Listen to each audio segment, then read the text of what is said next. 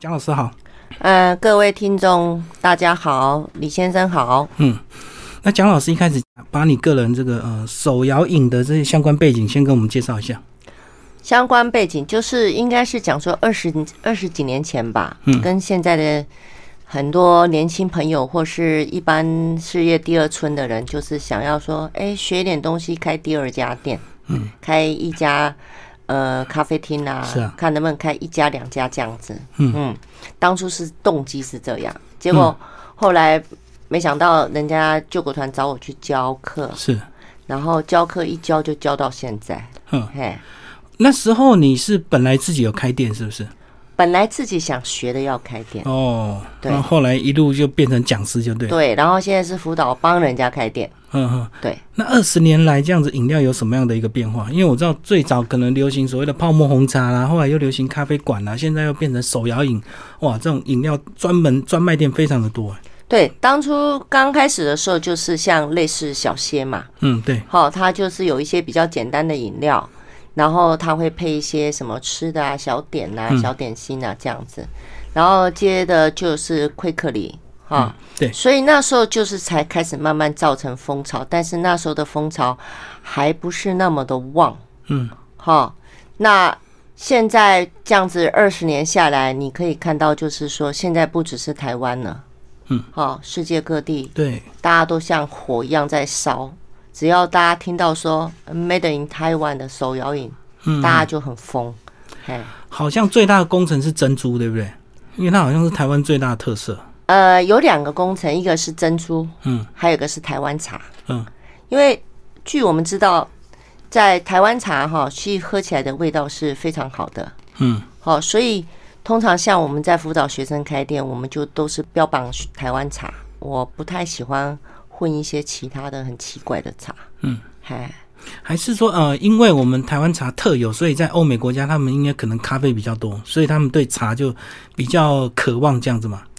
呃，在国外哈，他们有个现象，几乎每个家庭都会有一台咖啡机，是哦，就全自动的，所以对他们来说，他们的咖啡他们觉得不是很稀奇的，因为他们每天喝嘛。对。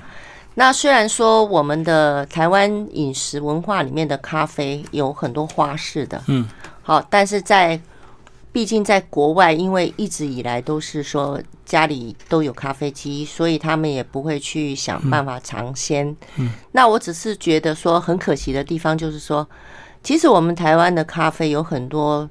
呃，大家都很聪明嘛，不管是厂商、业界都可以研究一些花式的。对。但是到了国外去，他们都是挑手摇饮。如果可以挑咖啡的话，我觉得应该也是会造成一个风潮。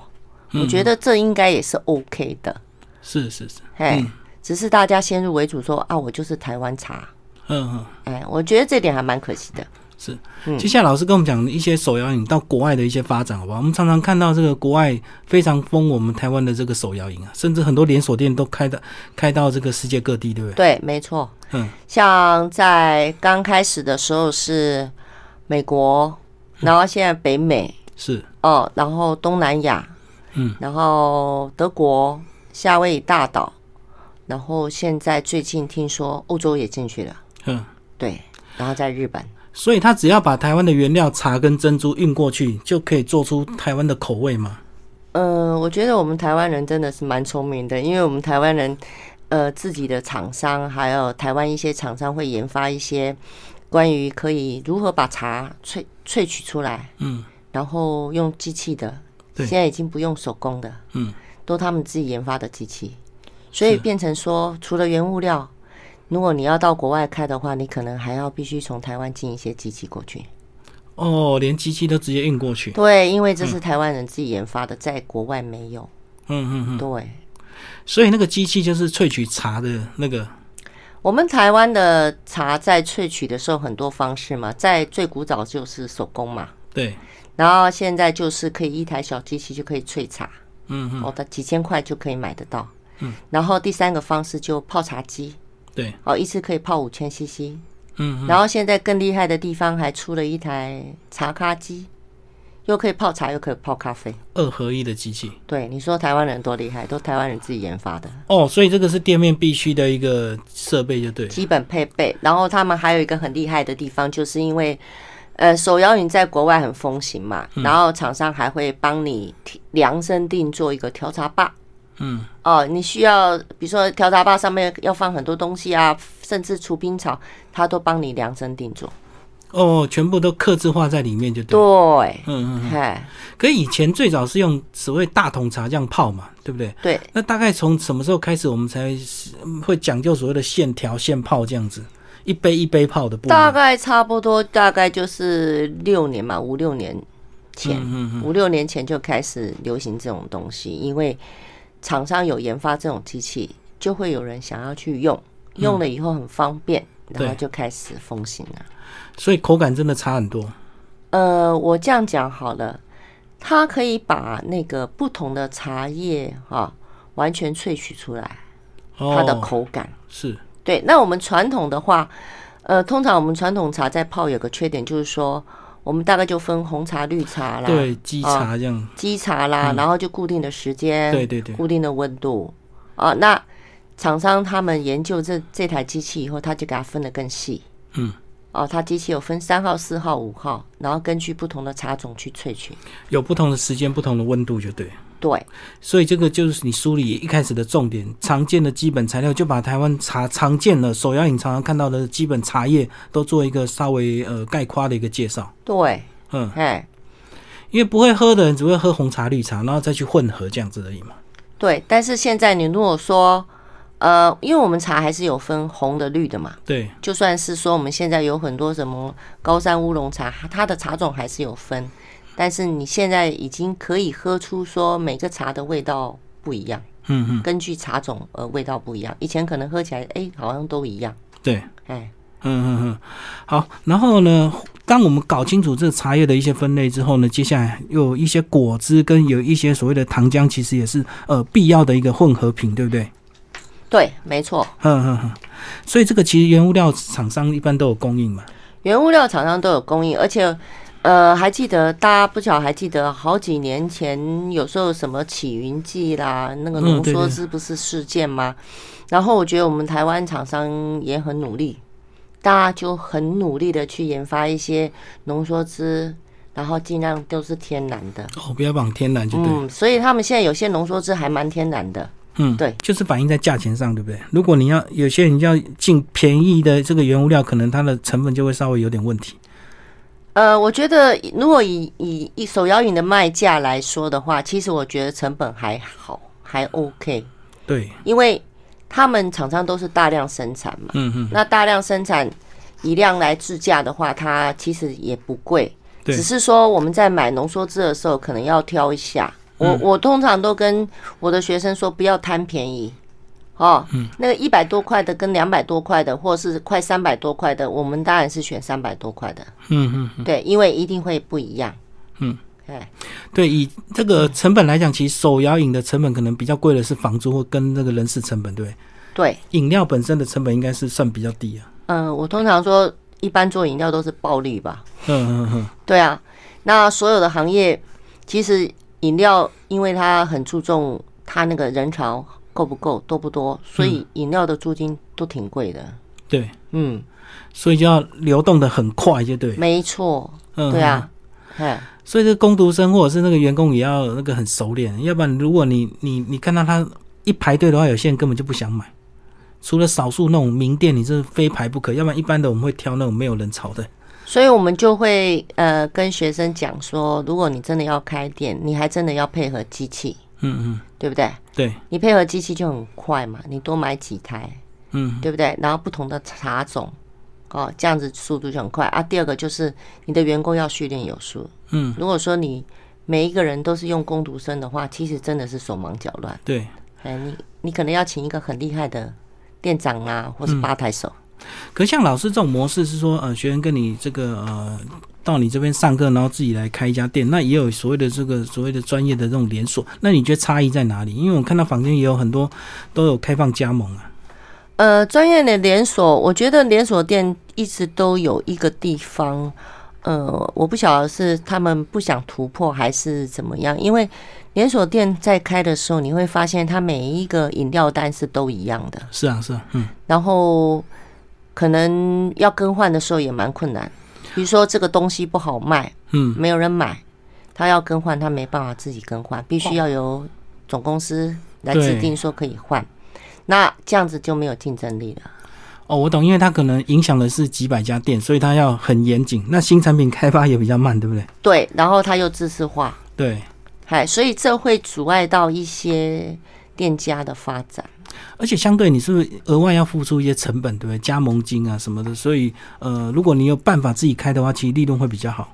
对，我都鼓励学生自己开，像我的学生都自己开，嗯，因为自己开有个好处，就是说他们随时可以更换他们的菜单，其实这蛮重要的。就今天不好，明天就可以换。对，因为当你发现这饮料不行，你当然要换掉啊。嗯，但是加盟的话，你没办法换，你还要跟他进货，你的货还放那边，可能还没有没得用哎、而且我知道有时候如果总公司办活动，你还不得不配合。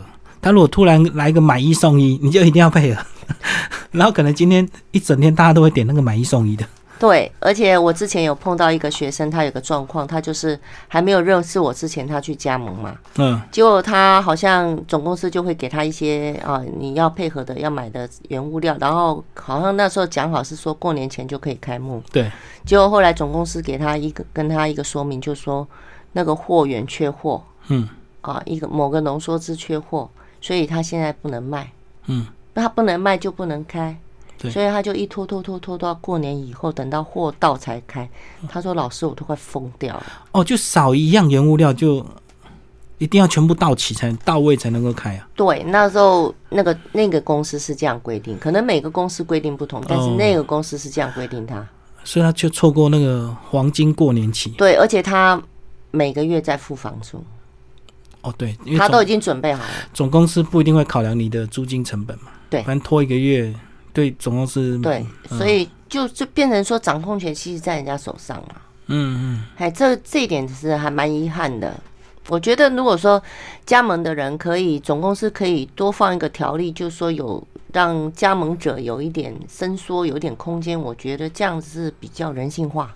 可能也关关于这个品牌越大的话，它可能条件就越严谨，对不对？没错，一点都没错。是啊，嗯那其实呃，我们现在这个手摇饮其实不只是好喝，现在也慢慢讲究到所谓的好看，对不对？对，就是那种五彩缤纷的那种彩色珍珠，或者甚至会冒烟的什么的。现在为什么发展出这么多元的趋势？甚至有些人注重养生，还会有很多的养生的手摇饮出来。因为哈，呃，我在二十几年前，我大概出过五本书嘛，嗯啊，也是跟朱雀文化合作的，是啊，也是朱雀文化出版社。那时候我其实我就已经写了一些分层饮料，嗯嗯，非常多。哦，有渐层的那种。对，然后那时候有冰沙，还有气泡饮。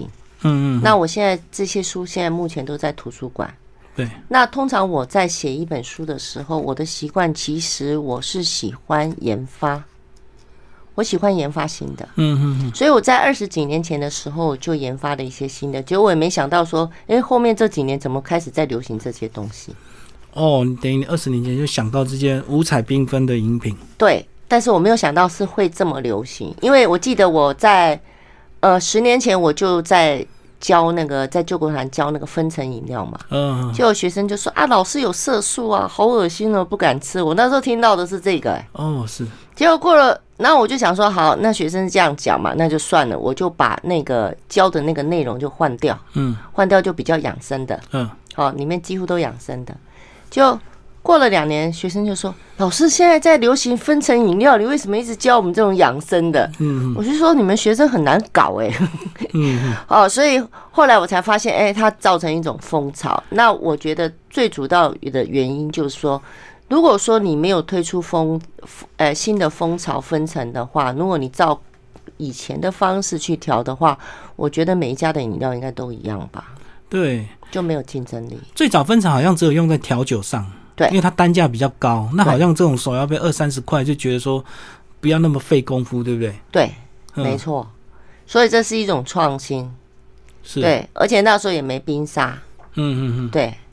所以那时候我写了写了一本《冰沙大全》，其实那个是来自灵感来自我看到一个报纸上有一个呃美国妇人，她在庭院里面除草，很热，热完了她回到厨房，她说太热了，她就随便抓了一大堆冰块，然后随便倒一些东西打一打就变冰沙。哦，冰块加一些水果，怎么就变冰沙？对，然后冰块多一点，然后我看到那个包装杂志说，哎，这个东西不错哦，我可以研发一下。所以我那本书里面全部一百多道都是冰沙。是是。可是现在应该很方便，对不对？现在有冰沙粉嘛，对不对？呃，通常我都不建议用冰沙粉呢。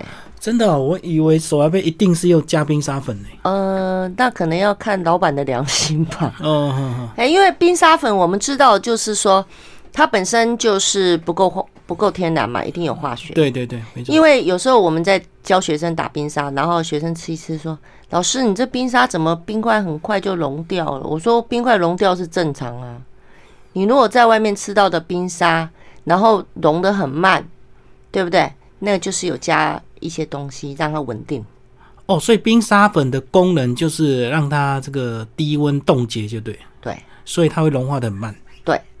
对。哦，那那如果不用冰沙粉是怎么样？就是冰块直接打吗？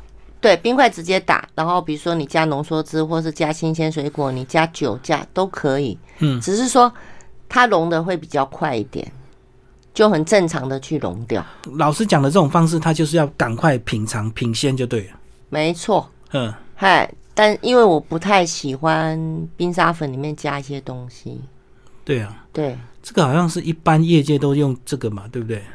一定都用这个啊，因为他们要效果嘛，又快嘛。对啊，那通常我们是想说，我们要好吃、好喝、好看，然后有些东西还是要注意一下。那一样用冰沙机吗？还是用果汁机就可以了？呃，果汁机打不动哎，果汁机通常马力不够，那冰沙机要用三匹马力的。嗯嗯嗯，三匹马力它才打得动。哦，所以那个差别只是马力大小而已啊。对，如果说你用果汁机打出来，比较像雪泥冰。所以冰会比较粗，对，嗯，那冰沙打出来会比较细，嗯，然后外面的冰沙的那个字都是写三点水沙嘛，对对对，实际上它是石头沙，嗯，因为它的颗粒会像很小很小的石头。原来这个名字也是石头沙，不是三点水的沙。对，但是现在外面都是用三点水的沙，呃，反正用错之后大家就用习惯了，就对。对，因为三点水的沙应该表示那个。冰块会更细，然后真正的冰沙、石头沙是冰块稍微粗一点，然后还是可以吃到一点点小颗粒的感觉。我知道，就跟那个搓冰，有些是用机器打的，有些是手工搓的。对，手工搓的那冰块就很大。对，嗯，就这样的一个差别。对，嗯，老师这本书分为三个大的一个部分哦，就是人气、经典跟独特。老师为什么去选出这三大类的一个首要引来介绍？那因为当初那个朱雀嘛，哈，那个老板莫小姐，她就说：“哎，老师，你帮我写一本新书，然后呃，最好是跟外面不一样的。”然后我就开始在写，然后我们刚开始先把大类写出来嘛，对。结果大类写出来，我发现脑袋装太多东西，那个大类好多，你知道吗？哦，太杂就对。对，后来我们就把大概相关的就给它分成三三大类，这样子读者看起来会比较清楚一点。嗯，对。那经典大概有哪些？经典的东西哈，就是可能呃，外面红茶、绿茶去变化的嘛。对，嗯，嘿，大概就红茶、绿茶去变化，然后可以加一些有一些什么爆爆珠啦，有一些什么东西的这样子。嗯嗯，对，嗯，那人气嘞？人气是不是就珍珠类的？对，人气就是珍珠珍珠啦。那像我们都有樱花粉圆，我们的樱花粉圆里面真的有樱花，咬得到颗粒是不是？呃，你吃得到樱花哦，萨库拉在里面 哦，所以是你把樱花的花瓣打碎，做成这个混到珍珠里。对，它这整颗珍珠里面就是有樱花哦，很酷哦。对啊，日本人有时候泡茶还要看到一朵樱花，这样子才会那个品尝的茶茶道。重点是我们每一颗粉圆里面，每一颗珍珠里面都有樱花。哇，那很独特，那是粉红色的吗？粉红色的非常漂亮，嗯，对，那那它口感就是樱花味吗？呃，它的樱花味只有一点点，重点是你在咬的时候，你可以咬到樱花花瓣。哦，所以是什么？像玫瑰花瓣、什么菊花都可以这样做吗？呃，还是你们研究过？是目前就是只有樱花。嗯，目前只有研究到樱花，我觉得这样就很了不起了。哇，好厉害哦！这个我到现在市面上看不到哎。呃，这应该是要讲说，有一些厂商他会很注重口感的对话，特色，他就会去走这条路，买呃买一些樱花粉圆来做。我知道现在是有看到一些所谓标榜黑糖珍珠啦，那个珍珠真的是特别甜、特别的浓、特别的好吃啊，黑糖珍珠，因为它是用黑糖下去煮嘛，去熬的，对不对？对，嗯所以它本身那个汁液会融到珍珠里面的。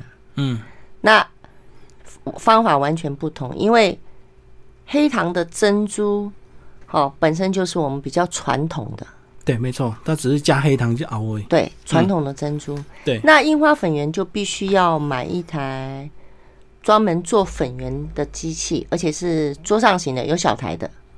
自己买啊，不是厂商进货啊。呃，我们应该是这样讲，我们跟厂商进。哦，我以樱花粉圆来讲，我们跟厂商进樱花粉圆的面团，嗯，好，然后他教我们怎么加水去揉，对，不会很麻烦。然后我们就买那台粉圆机，就放在粉圆机里面，它就出来了。哦，所以一坨面团丢下去，它一出来就是一颗一颗啵啵啵啵跑出来，就对。对对对哦，就跟那个面条一样，这样一直挤出来。对对对对，嗯所以我们现在有樱花粉圆。其实除了樱花粉圆，我们还有研发很多粉圆，像蝶豆花粉圆嗯嗯，啊、火龙果粉粉圆。其实你要什么口味的粉圆，我都会帮你研发。哦，这个就是老师，你除了授课，你自己还有公司，就是专门做这些刻字化的东西，就对对对对对，如果你今天突然跟我说，老师我要百香果粉圆，OK，嗯，我就帮你研发百香果粉圆。可它成本一定比较高，对不对？还好哎、只但是一点点小技巧哎、哦，真的，对啊，嗯，我们就用原来的粉圆，然后下去，就像黑糖粉圆一样下去煮。所以这好像是老的老师在书里讲到，其实慢慢饮手摇饮，你要走出自己的独特风格，你不能大量的跟人家拼价钱。有些人说买五送一，都已经买五杯送一杯了，那一杯可能才十五块钱。对啊，其实因为这样子拼下去是，我觉得对自己受伤很重、欸。嗯，对，如果说你把自己的东西弄出有特色、质感好一点，其实你根本不用拼的、哼哼，对不对？如果说我开家店，我说本店售樱花粉圆，里面有 sakura，你看这就是一个特色嘛。嗯嗯嗯。对啊，可为什么现在喝不到啊？哪边才喝得到？你学生的店吗？到我公司喝得到。对，因为我现在还没有看到那种招牌那种打出来樱花粉圆的。嗯，因为哈，我这样讲好了，可能因为有一些消费者或是有一些学生，他会讲说，我买那台机器干嘛？因为哦，成本考量不是每一个人的想法是说，像你专门在走研发创新的东西。是啊是啊，但是我如果开一家店，我一定有这个东西，嗯嗯嗯，嘿，因为你就是要取胜嘛。对，你取胜，你身上不能只有两把刀。我觉得你的设备不能跟大家一样，那你只能做出一样的产品，对不对？对你一定要花钱去砸一些新的设备。对我常常跟学生说，你出去开店，你跟人家竞争，你身上不能只有两把刀，嗯，你最好有十把刀。是。呃，刀子放在身上，随时出刀，那你不就赢了？可是我觉得大家这个创业考量，就是因为店面大部分都是租的，然后三年五年不一定，所以他也许不太敢投资，因为他不知道能够做多久，对不对？不像店面有些是自己家里的，对啊，但是你要认同一样东西，就是说，比如说我今天用樱花粉圆，嗯，你觉得出来，诶，很棒，对，台湾没有。那我们本身开店的人就是要有一个要进的心，就是企图心，企图心，对，对不对？那你就可以试试看啊，而且他那那台机器也还好，五六万而已啊。嗯嗯，就是一般的价钱了。对啊，也没有很贵，它可以帮你每天生产新鲜的粉圆，很好啊。嗯嗯嗯，各各式不同的粉圆，它每天帮你生产。所以你可以自己去研发新的东西，就透过珍珠机就对。对，透过珍珠机，你可以各种口味，你所有想搞不好咸的粉圆都 OK。哦，我懂。所以我刚刚讲的玫瑰啊，什么菊花，你搞不好都可以自己试，就对。可以自己试，但是说里面还要因那个玫瑰，可能要再研究一下。对，反正自己有机器就可以随便弄，就对了。对啊，所以我说有那台机器，思雨你可以做咸粉圆呢，嗯嗯嗯，对吧？是啊是啊，啊，目前台湾也没有咸咸粉圆啊。咸的就变大汤圆了。呃，不会、欸，如果是咸粉圆，你有没有想过，前阵子有人把粉圆加到披萨上嘛？哦，对对对，然后有有被报道，那那时候的粉圆还是甜的嘛？对，没错。啊，虽然咸咸甜甜，吃起来应该我觉得还是有一点点小怪。所以理论上要咸粉圆去做披萨。那如果你今天弄了咸粉圆呢？你是不是很厉害？你就一炮而红啦！我知道那个基隆不是有一个那么虾冰蟹将是卖咸的冰啊？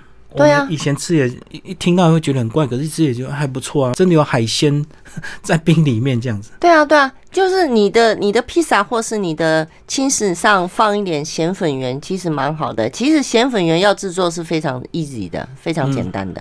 嗯嗯，对啊，一样有那个机器，然后再换一些原料就对。对，嗯哼。好，里面还有讲到独特，独特应该是这本书最大的重点，对不对？就是混合款，到底茶要混咖啡或茶要混酒，怎么样混好喝，变成独特的一个呃口感。那通常我们混，我我通常我如果在研发东西，我都混很多东西。嗯哼，只要我想得到的材料，我都会去给它混一下。好，我们可以混花茶，对，花茶也可以混酒，对不对？很少人花茶混酒吧？很少，对，花茶混酒非常好喝，它你喝得到酒香味，可以喝到花茶的香味，然后出来的颜色还很漂亮。嗯，对，什么样的酒？呃，像蓝干酒啊，嗯，紫罗兰啊，就是带颜色的酒。哦，这样就有渐层是不是？因为我们本身哈，我我以花茶来讲嘛，我们花茶泡出来的颜色几乎都不是很好看的颜色，因为花茶经过热水。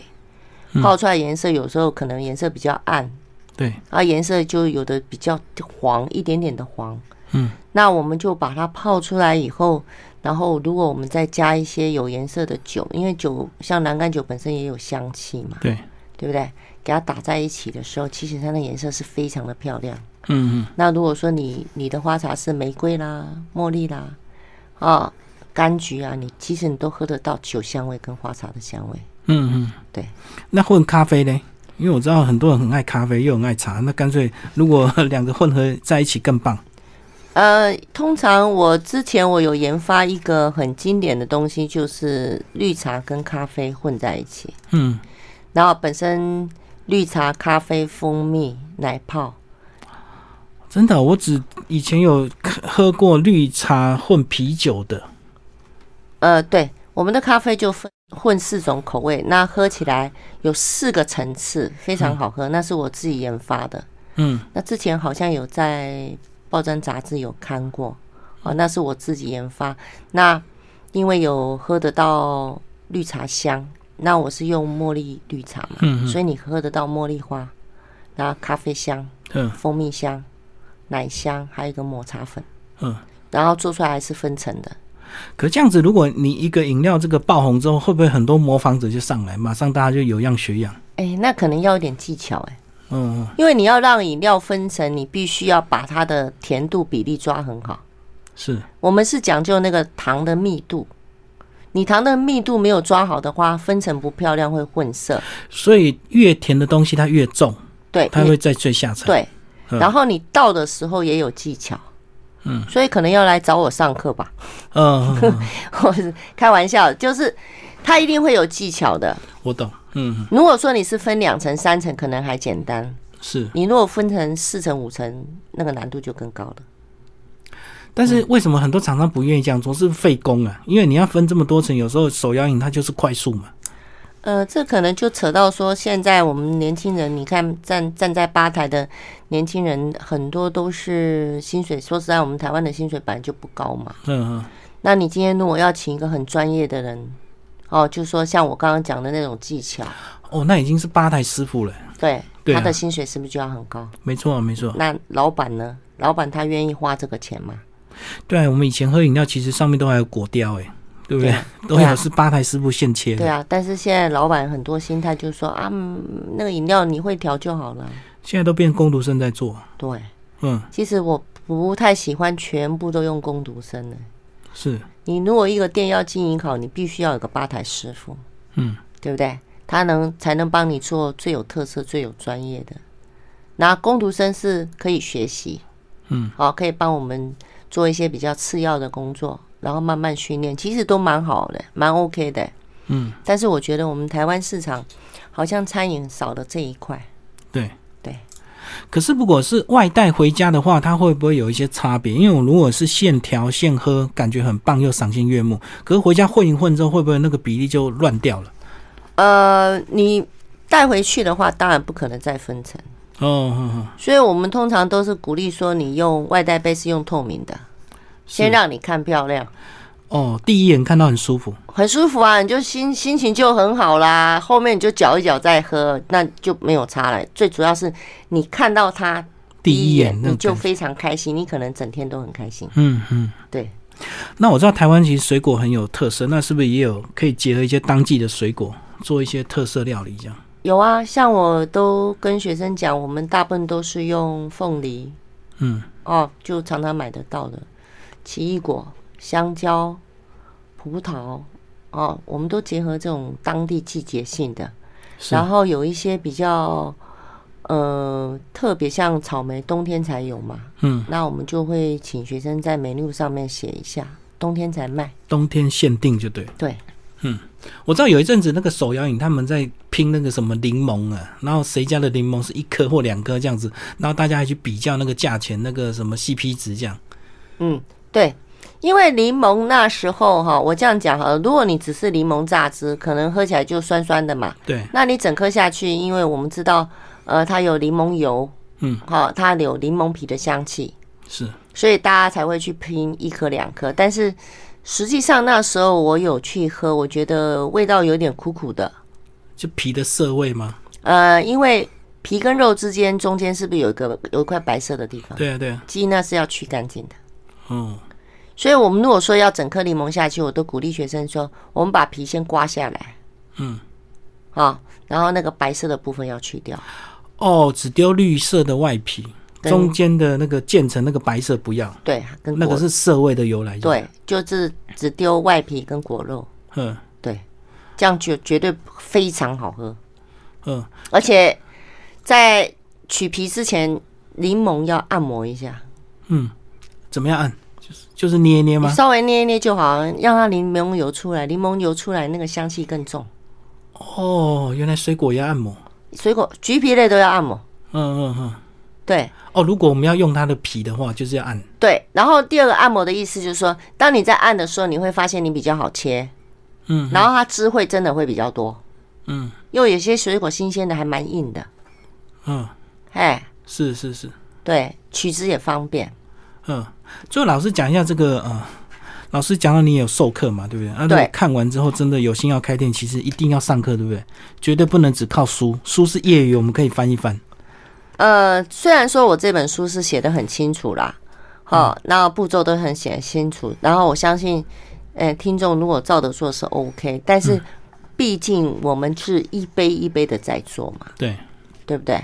那你真的开店，你能一杯一杯的做吗？哦，不能够慢慢做，在家里可以。对啊，你当然还是要来上课受训，然后一次教你做大桶的。嗯嗯嗯，然后大桶的时候，客人来才会快啊！你一杯一杯做，我觉得客人可能不会等。没错，因为手摇饮那么多。对，而且我们开店有开店的诀窍，嗯，成本什么都要会算。对，所以老师，你上课是有进阶班跟基础班吗？是不是也有也有所谓的不不同的阶段的？呃，我上课大概有很多方式嘛，像我坐在台北市、新北市的救国团有教课，嗯，那通常我们都是。八堂课，那我应该是兴趣班的嘛？呃，那算应该是初级，嗯，初级啊。如果有学生有兴趣，可以再报进阶，嗯，哦，那我自己本身的公司可能就是，呃，因为我们有辅导人家考证照，嗯，然后我们有辅导人家真的要开店的人。先讲那个证照跟开店有没有必然的关系？呃，完全没有啊，因为东西都不一样。嗯嗯嗯。然后我们还有一个班就是调，哎，我们每次都开玩笑叫调情班呢，就是来好玩的。嗯。对啊，有些人就说啊，老师，我学一学，只要在家里做一做，自己喝过瘾就好。对对对。对，然后考照跟开店的东西完全不一样。那考照是很知识化嘛，那资讯局都会出一些题目，然后就让我们照着做。所以那个是指工作需要。对，有些公司会要求证照，那如果你开店就完全就是靠经验跟专业嘛。对对对，嗯，嘿，然后开店的东西比较好吃、好喝、好看。是是是，对，不一样的。周老师介绍你粉砖，你粉砖都抛什么兴趣？蒋老师的餐饮班，对我的粉砖哈，我有时候任何资讯，我应该跟吃的都会剖，还有我们自己研发的东西，还是什么时候在哪边开课，有什么新班。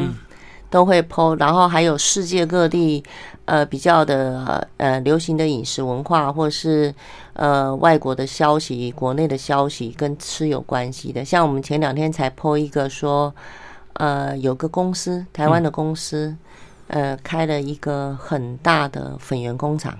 嗯嗯，他弄了一个很大的粉圆工厂，专门粉圆机器，专门制造粉圆。